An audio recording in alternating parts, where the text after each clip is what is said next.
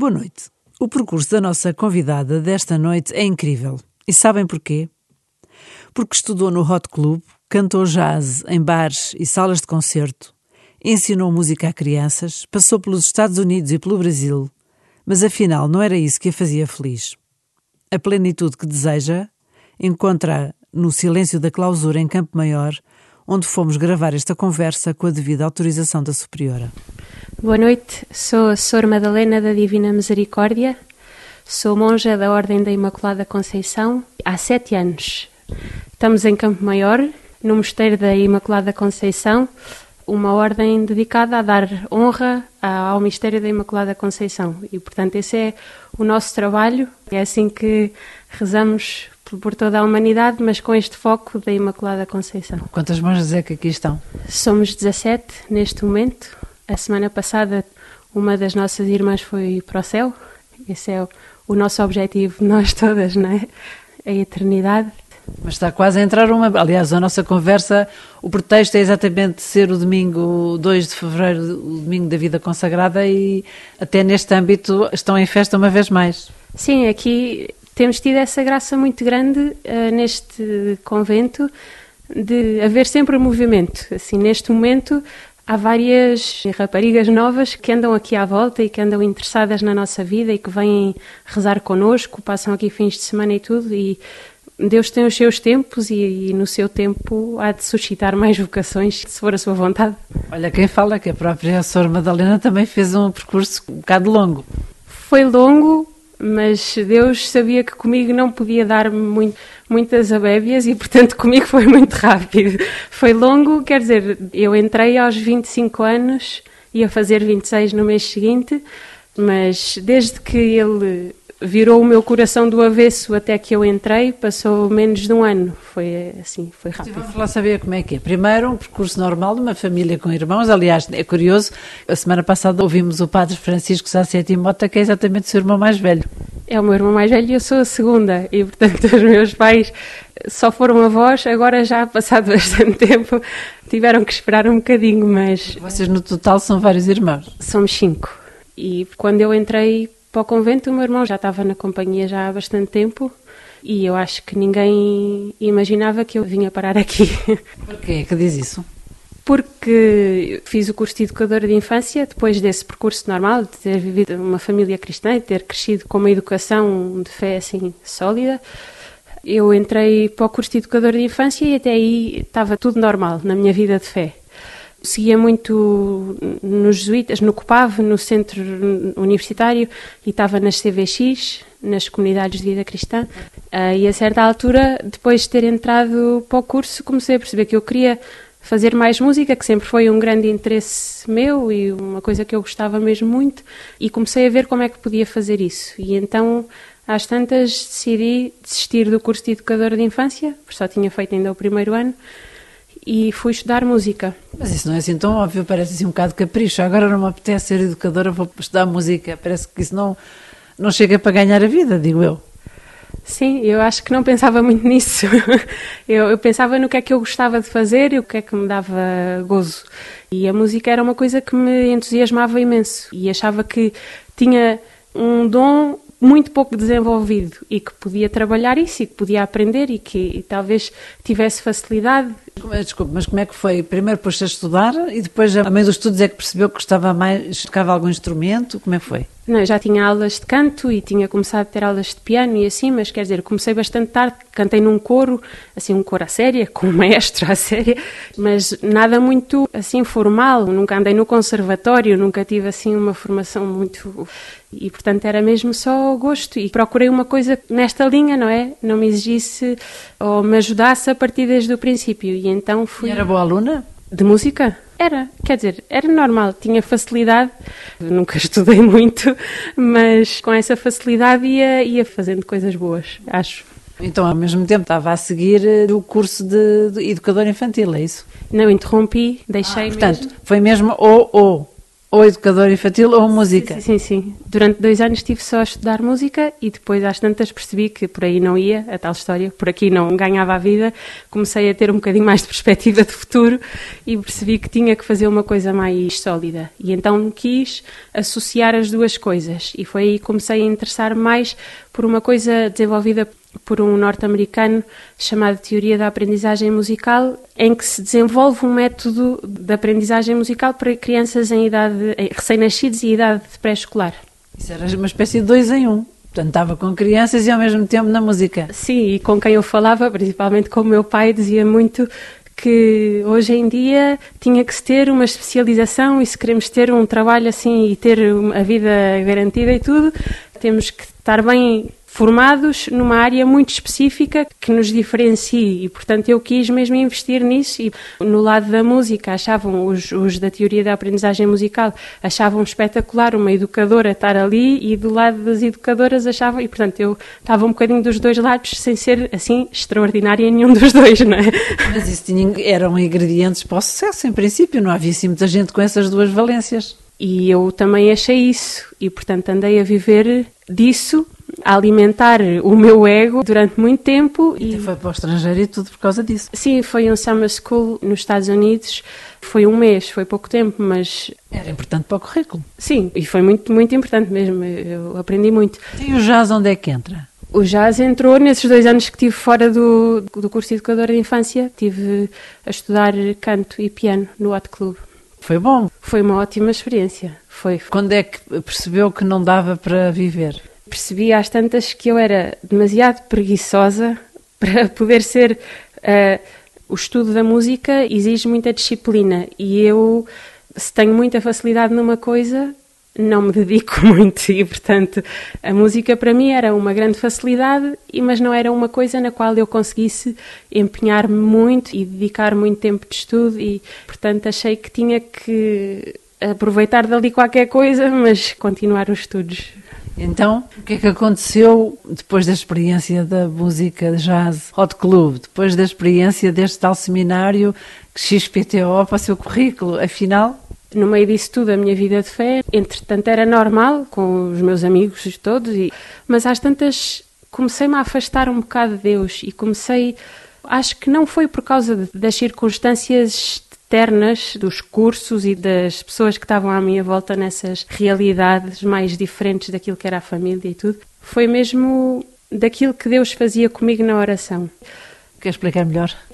Ao longo do percurso da CVX é um percurso exigente e para universitários acho que é um desafio bastante grande pedir que se reze todos os dias uma hora e ao fim de 15 dias vai ser uma reunião onde se partilha. Portanto, era uma vida de oração exigente, não é? E eu às tantas aquilo começou a ser muito exigente para mim, começou a ser um peso muito grande e Deus escondia-se muito de mim e eu não queria aquela luta. Aquilo era um, uma aridez muito grande e eu não me sentia disposta a ter que fazer esse esforço. Mas isso não terá sido também uma espécie de reação com o seu irmão, entretanto, estar já lançado para jesuíta, ou isso coincidiu? Não, foi bastante depois. O meu irmão, quando entrou para a companhia, foi quando eu entrei para o primeiro ano da faculdade. Portanto, isto foi já para aí uns 5 ou 6 anos depois. Como é que foi essa a reação quando soube que o seu irmão ia para jesuíta?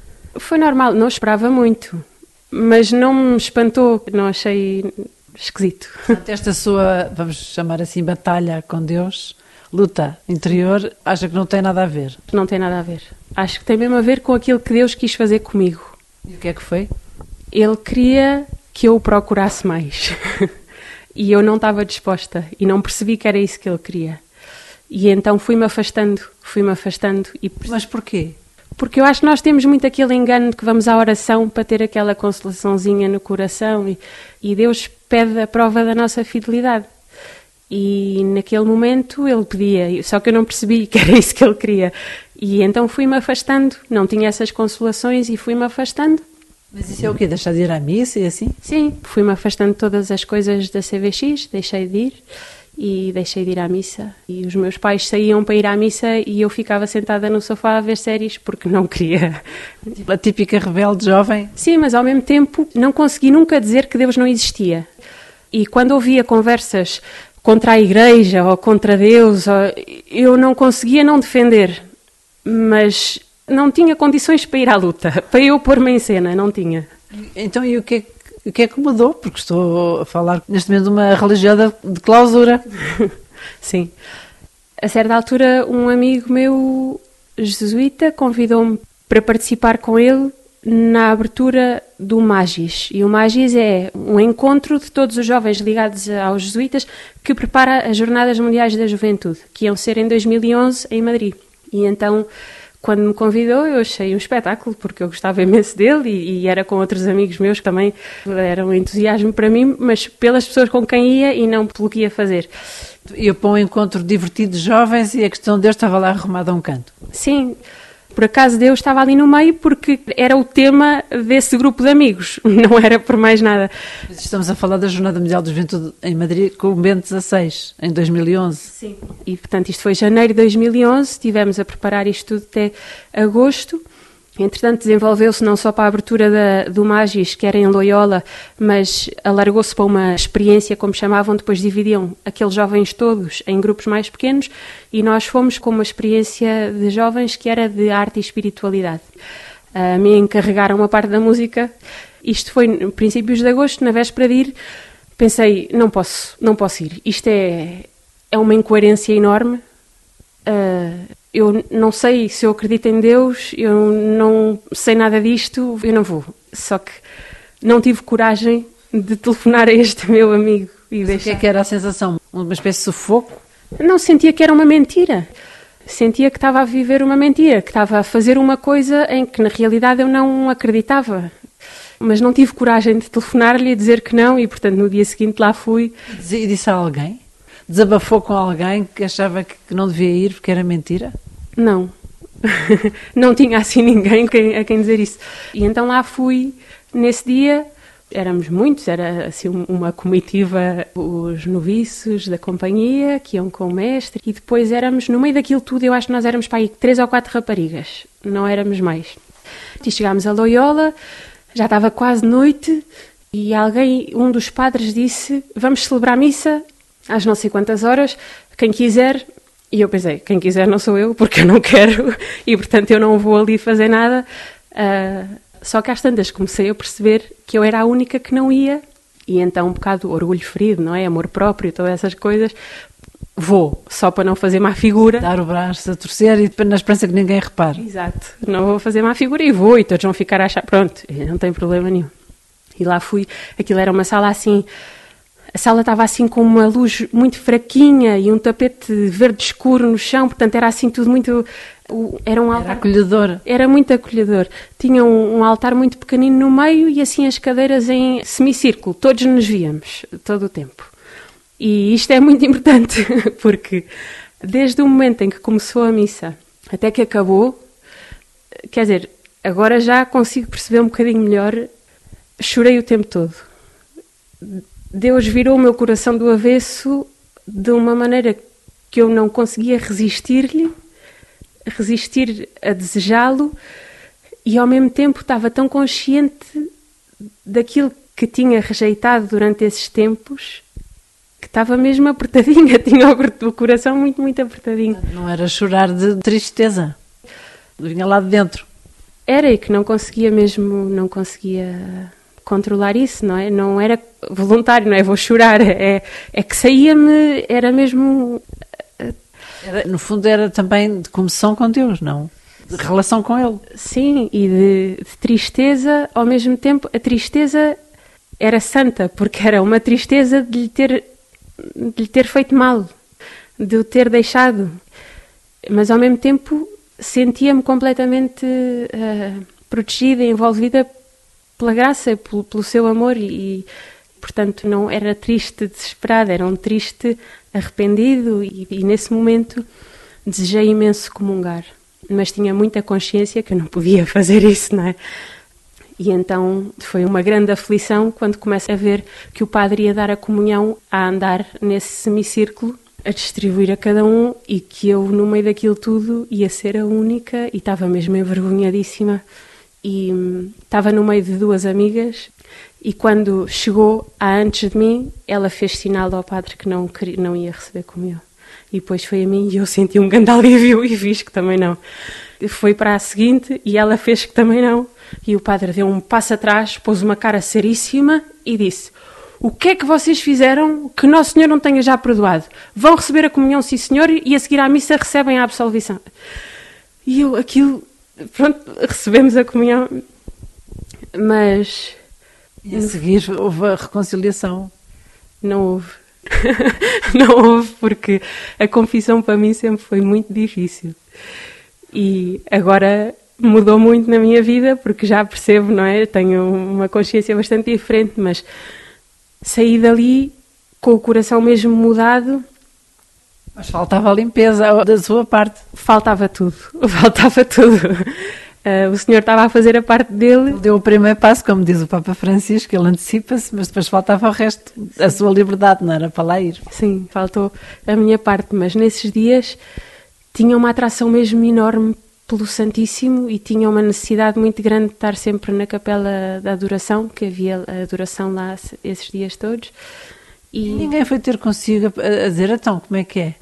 Não, porque, quer dizer, não sei, acho que aí é também ninguém anda atrás de nós, nós temos essa experiência na igreja, não é? Há uma liberdade muito grande de se queres, queres, se não queres, Deus quer-te. Por isso. é a história do filho pródigo, no fundo, não é? Sim. O pai está sempre atento, mas é, o passo tem que ser dele. Sim. E por isso esses dias das jornadas, e depois eu não era para ir e fui, e foi uma grande aventura e tudo, vi sinais muito prodigiosos da providência, foi um, um momento muito, muito forte de conversão em que o Senhor continuou ali a insistir, a insistir e, e a, a mostrar-me que queria mesmo que eu, que eu desse a volta. E eu estava com ele, mas não conseguia mesmo, não conseguia vergar-me para me confessar. E andei-me a arrastar assim até outubro bastante tempo. E a missa, entretanto? Ia à missa todos os dias, mas não comungava. E então, em outubro, estávamos em casa a preparar um jantar e a ver qualquer coisa, assim, uma festa em casa. E eu, às tantas, chego à minha mãe e digo: Não aguento mais, eu vou agora mesmo à paróquia, empreste-me o seu carro que eu vou à paróquia, tenho que me confessar. Minha mãe ficou com os olhos arregalados. Pronto. E ela não sabia nada disso, ou sabia dessas batalhas? Sabia, sabia, porque sabia que eu não ia à missa, e depois sabia que eu voltei a ir à missa, e depois sabia que, pronto, os pais veem tudo, os pais sabem tudo, ainda que nós achemos que escondemos tudo muito bem, eles sabem tudo. Vai desenfreada, direito à paróquia? Chega à paróquia, era horário de atendimento de confissões, e chega à igreja e havia uma missa. E eu, é, agora que eu tinha decidido que me vinha confessar, fui lá à recepção e, por, favor, eu preciso de um padre para me confessar. Ai, como a missa, o padre está a receber no gabinete dele. E sim, foi mesmo uma coisa muito recolhida e assim reservada. E então lá fui e quem estava a receber nesse dia em confissão era o padre que acabou por ser o meu diretor espiritual durante todo esse tempo e entrei aqui também porque ele tem uma tia, tinha, porque entretanto morreu. Padre Ricardo, que foi tão importante para tantos, não é? Sim, e foi muito importante e foi a providência de Deus, a mão de Deus para mim naquele momento. Foi um homem de Deus que estava no lugar certo à hora certa, à minha espera e depois foi ele que me conduziu neste processo todo e ele tinha aqui a tia que nesse, nessa altura era a abadesa aqui de casa e portanto depois foi ele que me trouxe cá e que me, me apresentou e tudo. E a Madalena foi-se gradualmente pacificando e quando diz que Deus eh, virou o seu coração do avesso, foi assim, com essa paciência toda, mas mostrando-lhe o caminho de maneira objetiva. Sim, e a partir do momento daquela missa de Loyola, a única coisa que eu sabia é que Deus cria tudo. E estas palavras eu tinha mesmo gravadas, tinha certas, tudo, e eu não sabia o que, é que era tudo. E portanto a minha aflição, aquilo que ardia no meu coração esses dias, é que Ele cria tudo. E eu não sabia. sabia que era para a vida religiosa. Eu não, eu não sabia nada. Porque, mas ela teve namorados. Tive normal, sim. E portanto a perspectiva de se casar também tinha sido colocada, não é? Sim. E eu achava que isso era o mais óbvio achava que isso era o que Deus queria, porque mesmo com os meus irmãos e tudo, tinha essa experiência e tinha essa. A maternidade era uma coisa muito. É, uma coisa muito viva em mim, mas Deus mostrou-me outra forma de maternidade. E então, neste caminho todo, também tem feito comigo, tem-me ensinado isso, tem-me ensinado a ser mãe de outra forma. Quer explicar melhor, porque quem nos está a ouvir muito provavelmente vai parecer que isto é um bocado estranho nestes tempos que correm, que assim uma espécie de extraterrestres que aqui estão. Eu acho que a maternidade é que nós, como consagradas a Deus, somos convidadas a, a exercer, é uma maternidade das almas, portanto, é este cuidado, esta ternura pelas almas, pela salvação das almas e mesmo aquela preocupação que as mães têm, que os filhos, será que está com frio, será que está bem, será que quando os filhos estão longe, essa preocupação que temos pela salvação das almas e pela vida também temporal e ao mesmo tempo isso também se manifesta depois na nossa vida comunitária e para nós no nosso carisma isso é muito vivo, não é? Temos assim um, um, vínculo aos franciscanos e, portanto, a fraternidade é uma coisa muito importante e muito viva para nós. Porque o, o convento onde estão a viver inicialmente era franciscano, há muitos séculos atrás. Sim, e depois esteve abandonado durante 100 anos, quando foi a expulsão das ordens, e depois vieram as irmãs para aqui há 77 anos. Mas isto é a terra também onde nasceu Santa Beatriz da Silva. Como é que é a ligação dela convosco? A razão de terem vindo fundar aqui há 77 anos foi exatamente porque aqui tinha nascido Santa Beatriz. As irmãs achavam que era uma grande pena nesta terra tão importante para a nossa ordem e para o nosso carisma e não haver um convento nosso e foi por isso que elas vieram. E mantém-se vivo esse carisma até hoje? Em Campo Maior, imenso. As pessoas têm muita, muita devoção a Santa Beatriz. E eu não comparo com as outras comunidades porque eu não vivo lá e, portanto, não sei para comparar. Mas sei que entre nós, Santa Beatriz está muito viva. Está muito presente. De certo modo, não deixa de ser impressionante como uma jovem normal que queria ser educadora e que até cantou jazz e que aprendeu no Hot Club, de repente entra numa clausura onde, quando chegou, tanto quanto sei, não havia assim tantas jovens, ou, ou pelo menos há muito tempo que não entrava nenhuma nova. Quando eu entrei, havia cinco eu fui a sexta assim das mais novas, da linha dos 35 para baixo, nessa altura.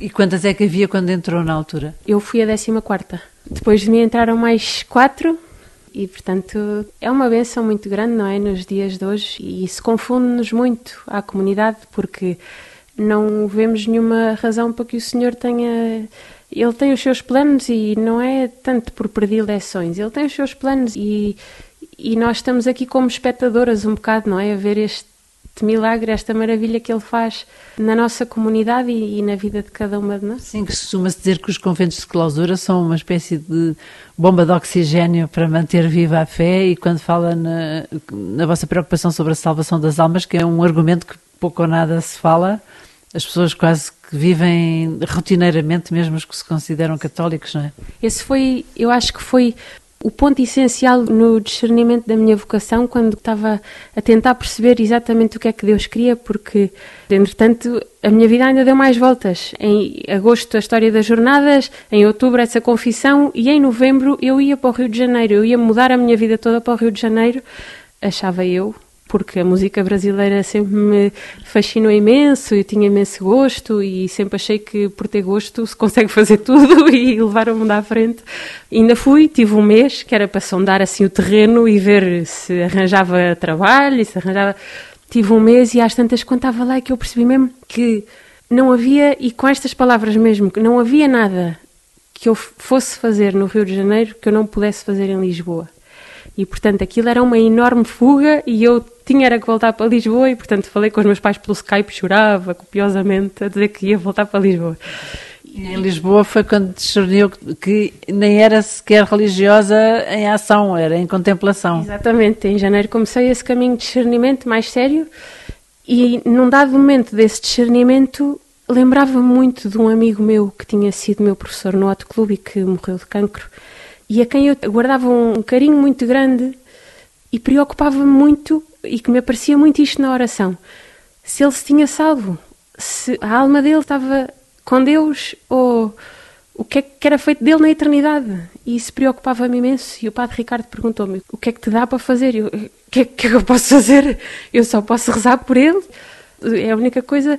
E aquilo esclareceu-me muito. E essa preocupação que eu tinha Ajudou a perceber a viragem para a contemplativa. Sim, sim.